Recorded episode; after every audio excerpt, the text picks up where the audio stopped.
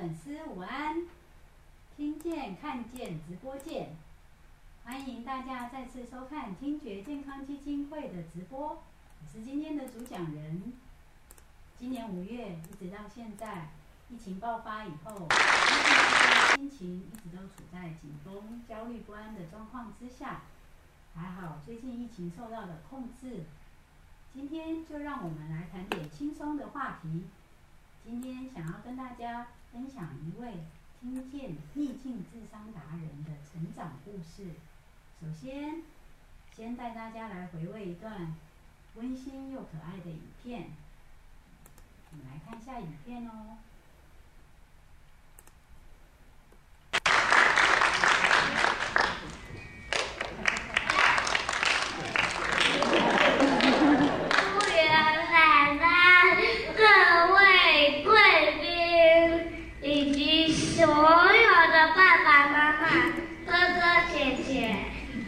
还有所有的弟弟妹妹们，大家好！他是活泼可爱的高德斌，他是美丽大方的学者，我们是台北市的体育中心管理班的学生。高德斌，你知道今天是什么日子吗？当然喽，今天是我哥哥的毕业典礼。答对了，今天是妇联听障文教基金会一年一度的毕业典礼。哥哥姐姐交完毕业典礼后，就要上国民小学当小学生了。是啊，所以我们在这里献上满满的祝福。想到我妈妈每次带我和哥哥来妇联听障文教基金会上课，真的很辛苦，很谢谢我的妈妈。也要我在三岁的时候来妇联听障文教基金会学习学说话，天天都是我阿妈带我来基金会上课，这里的老师和同学都很好，就像了一个大家庭。对呀、在这里我们一起上课，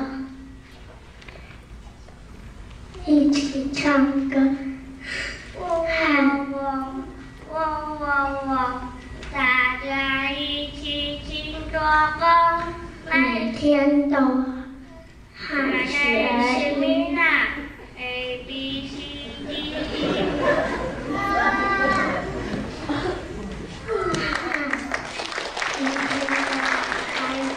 有时候会参加户外教学，留下许多快乐的回忆。今天哥哥姐姐们就要带着美好的回忆毕业了。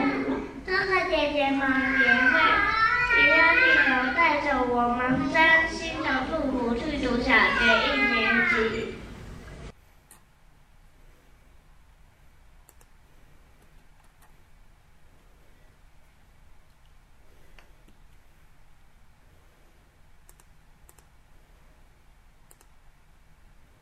大家一定不相信，今天的主角晨晨是一位先天性极重度听力损失的孩子，在三岁的时候发现了听力的问题，来到了基金会，在家人、老师的陪伴之下，有了让人惊艳的成果。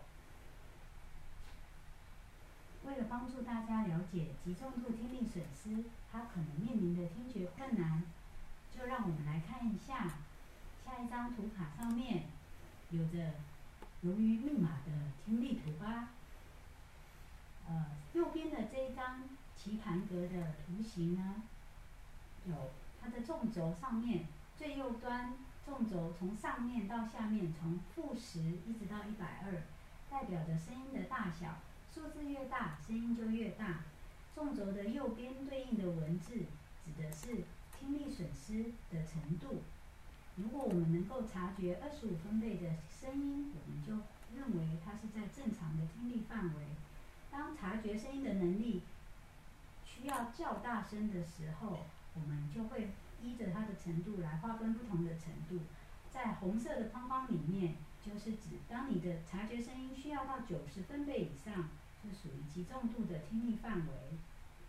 在棋盘格的顶上顶端呢，会有个横轴的数字五百、一千、两千、四千，代表的声音的高低频率。越往右，数字越大，代表声音的频率越高。图案中间红色的圆圈代表晨晨右耳的听力情形，蓝色的叉叉代表他的左耳的听听力的情形。大家可以看到。除了低频率的部分，在比较高频率的声音，晨晨都会已经达到极重度的听力损失的范围。棋盘格的中间有一个灰色的香蕉图形，指的是我们一般对话情形下，我们语音的能量分布范围大约是三十到六十分贝之间。所以，晨晨在没有佩戴助听辅具的状况之下，是没有办法听清楚。我们讲话的声音也没有办法听到。大家可能以为，只要佩戴上助听器，就可以把原来听不到或是听不清楚的声音，变还还原成原来的状态了。其实并不是这样子的。让我们来看一下下一张图卡。下一张图卡左边会有一个生活情境的听力图。助听器简单的来说，它是一个扩大的。扩大的作用，主要是把环境中各种大大小小不同的声音，由麦克风收进来，然后放大到听的人他可听的范围。以晨晨的听力来说，就是蓝色下方这一块小小的范围之内。换句话说，是在九十分贝以上。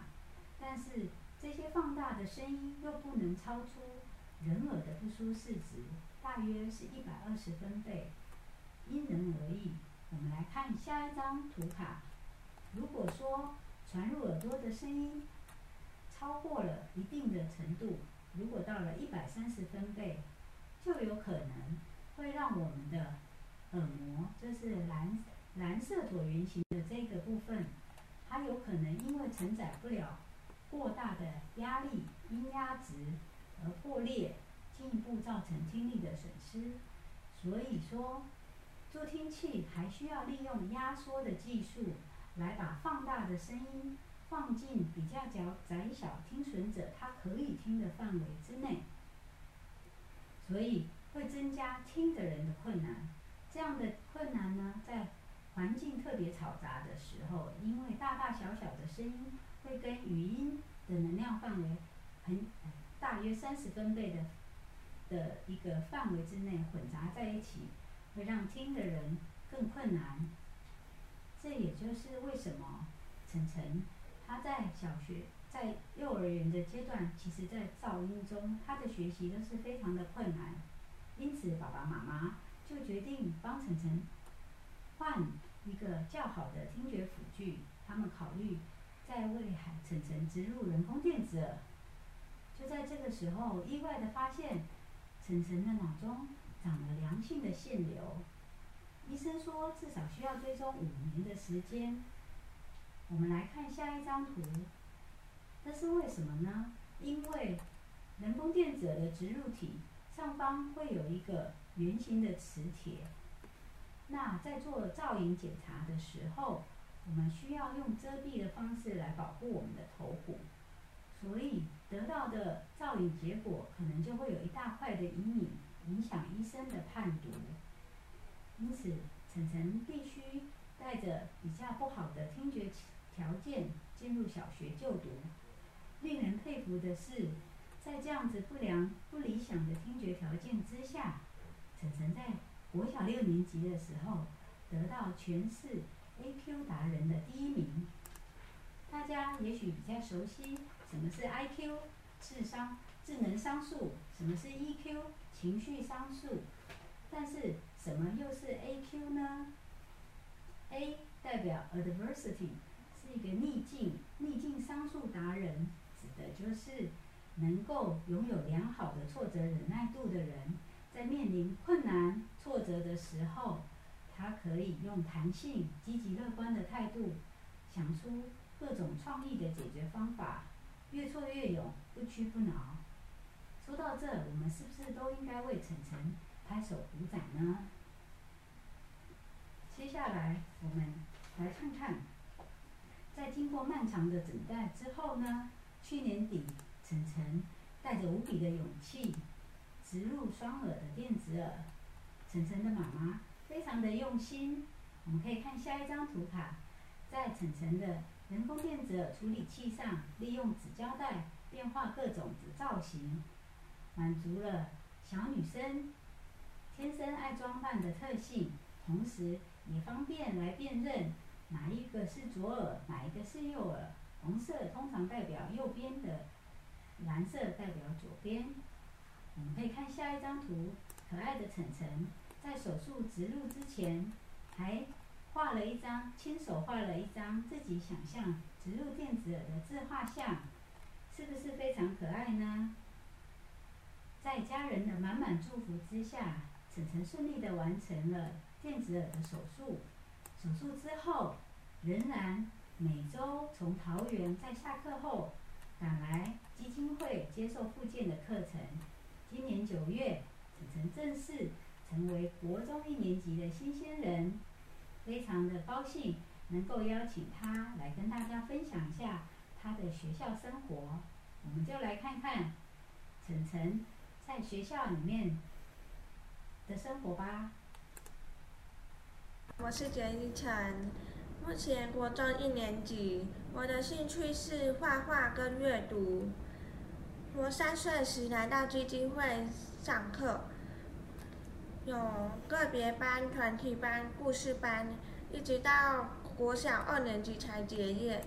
去年十一月，双耳植入人工电子耳，嗯，所以又回到基金会上了几堂课。之后又结业了。今天很高兴可以跟老师聊聊天。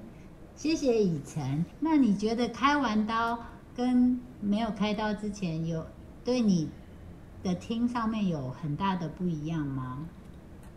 很大的差别吗？嗯。嗯，我电子耳它收音比较清楚，助听器比较没有很清楚。即使用 FA 也也是没有很清楚传到我的助听器里，电子耳的话收音比较清楚，所以它对你帮助很大。对。开完刀以后大概要多久，你才可以像现在一样跟我聊天？我觉得我大概花两三个月时间。那以前助听器的时候，我们可以这样子聊天吗？可能要搭配嘴型。那听上下课的钟声或是铃响有差别，可以听得出来。使用电子耳跟助听器有差别吗？嗯，戴助听器的时候，广播我都听不太清楚，就是很模糊的声音。那现在国中的时候，学校广播我也听得比较清楚。嗯。还有记得在国小的时候这样的情形，对，很容易听不清楚别人讲什么，所以在国小的时候，我都很我都很怕别人跟我讲话，因为他跟我讲话，我我要回答嘛，然后我有时候可能又不好意思问他刚刚讲什么，然后问太多次，我还是没听懂，会很尴尬。所以开了刀以后到国中，你觉得这个困难度有没有下降？有下降很多，因为大家都很有耐心，会再跟我讲一次，或是靠近一点讲，或是比谈，所以沟通上的部分比较没什么太大的困难。现在有觉得比变得比较轻松了吗？有。好那以前已经开学一个多月了，嗯，你觉得国中生活跟国小生活有很大的差别吗？有，因为国中他会管的比较严格，然后国中的话要很早去学校，也很晚才放学，然后课程也增加很多。那你会觉得有什么让你在学校生活觉得特别有趣或是特别辛苦的地方吗？因为现在是疫情期间，大家都戴着口罩，所以当吃饭的时候，大家都拿下来的时候，就会觉得，就看到他们拿下口罩的样子，就会觉得，哦，原来你长这样子，只哇，是太美吗？差很多是变美还是？本来本来蛮好看的，但是不太好看。那疫情期间，你刚刚提到就是不能上学的这段期间，嗯，要你有觉得在家里的学习有给你带来很大的困难吗？比较大的困扰是，机器的声音传到我电子的声音比较没那么清楚。所以即使你使用了远距麦克风连接你的电脑，还是有有改有改善吗？如果用麦克风的话，我本来听的没有很清楚，它只是把那个声音放比较大声，然后传到我电子耳里，所以还是不太清楚，不能百分百听到老师说什么。所以比较起来，如果在教室里面使用呃麦克风的时候，你会觉得有帮助吗？在教室使用的话，会听得比较清楚，因为从老师讲话，然后传到 FM，再传到我电子耳里，就比较清楚，哦，收音比较好。好，所以其其实有很多的时候可能是老师的声音，老师在录音的时候，或者是在声音传送经过，不管是网络啊，或者是电脑的时候，声音其实就改变了，然后一些杂讯也一起进来了，所以就会让你没有办法听得那么清楚，所以你就都直接看着老师，然后直接用电脑来播出声音做线上学习吗？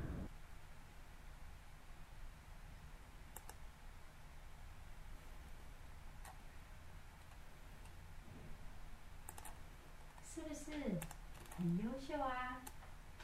但是同时，大家是不是也跟我一样觉得很讶异？使用远距麦克风连接电脑，在进行线上学习的时候，竟然对晨晨没有很大的帮助。我们来看一下下一张图，为什么会有这样子的情形产生呢？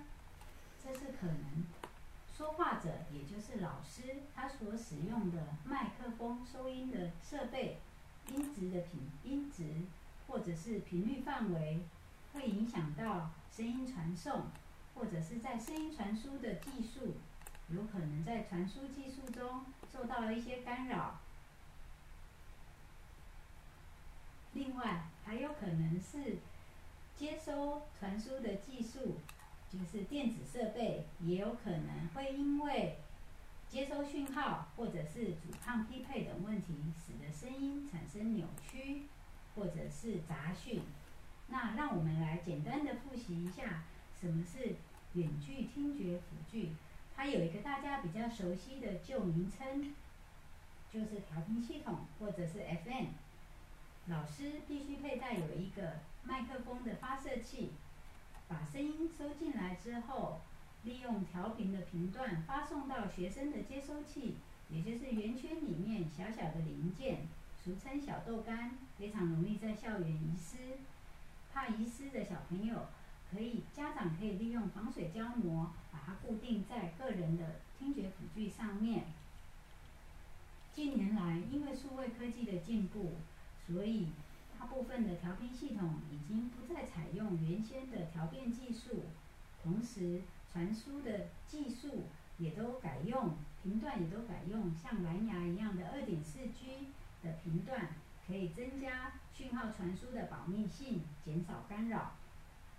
同时，我们的手机或者是迷你麦克风也可以成为个人听觉辅具的远端输入。所以，美国听语学会就把这一些远端的有远端输入的听觉辅助科技，就统称为远距听觉辅具。每当孩子入学的时候，都可以跟申请跟学校提出申请。那我们的政府会提供给孩子在学校里面使用。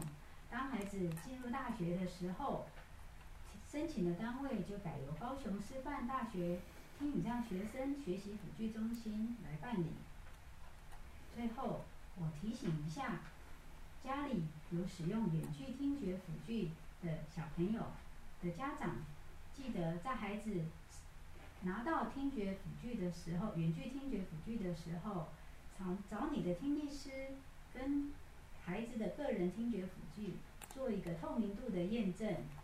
同时还可以利用监听的设备，你看一下下一张图片，监听一下所收到的讯号是不是清楚，是不是有杂讯。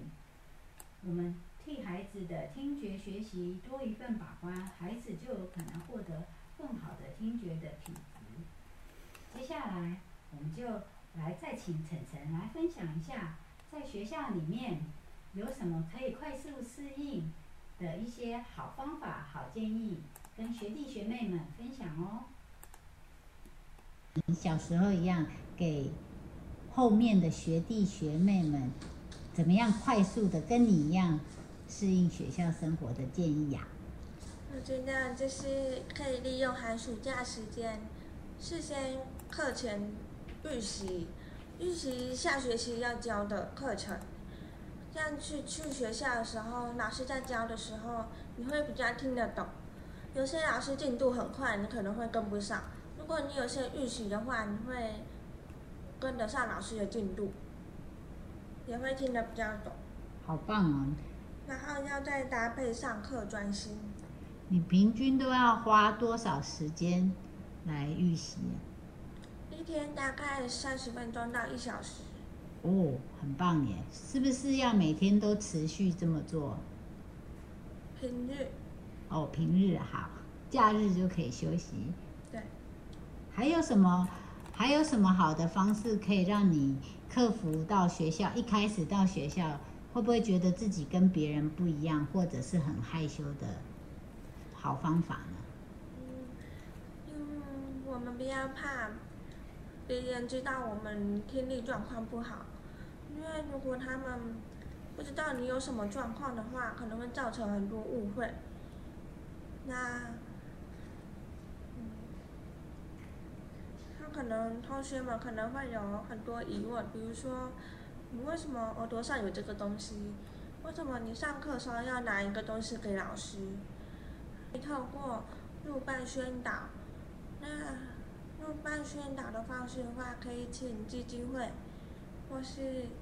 请老师帮你宣导，或者是自己自我介绍，介绍自己的东西状况，很棒。所以你觉得这个班级的宣导对你跟同学相处还有适应有很大的帮助吗？有。一开始可能大家都会觉得，我怎么问你话你都不回答，或是说我叫你你都没有听到。或是答非所问。如果他知道你有这个状况的话，可能会比较有耐心，就比较不会有太多误会。你都可以无时无刻保持上课专心吗？可以，所以很，所以每次放学后都非常累。那你要怎么样？放学后你做什么样的活动会让你觉得得到放松？吃点心，看书，听音乐。你喜欢听什么音乐啊？还是弹钢琴呢？我们可以请以晨弹一段那个他的钢琴小品，然后跟大家分享。好。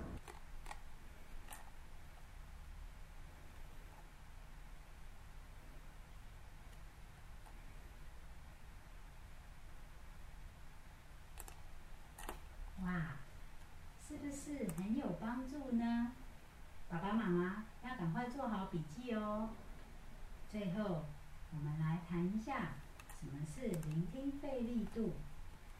聆听费力度指的是听的人在执行听任务的时候，他怎么样去运用分配他的心智资源来解决困难的情形。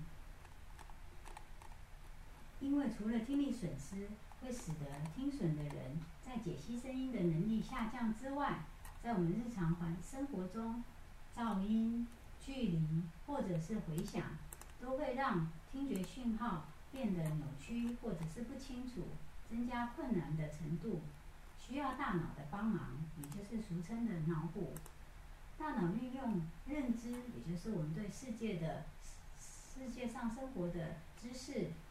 来弥补，或者是语言能力、语言文法、语义，都有可能把没有听到的虚词、连接词连接起来，或者当然还有很重要的专注能力，还有记忆能力。专注力帮助我们，帮助听的人可以去注意说话的人的嘴型，或者是表情，来把。没有听到的讯息，迅速的弥补起来。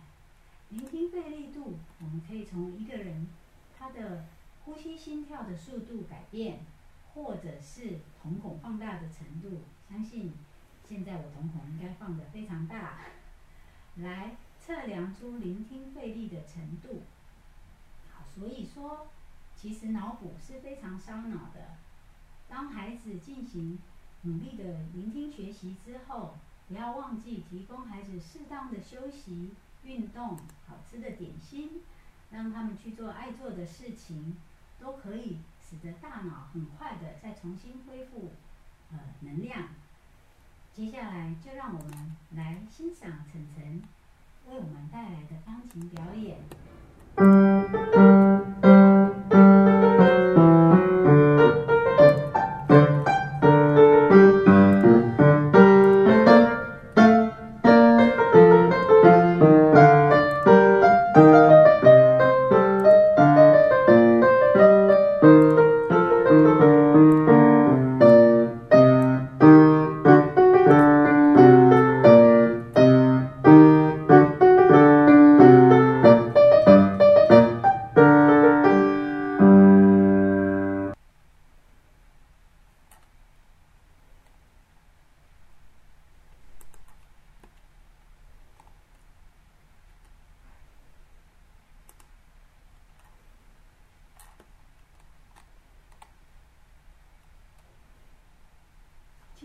的直播就到这里，谢谢大家的收看。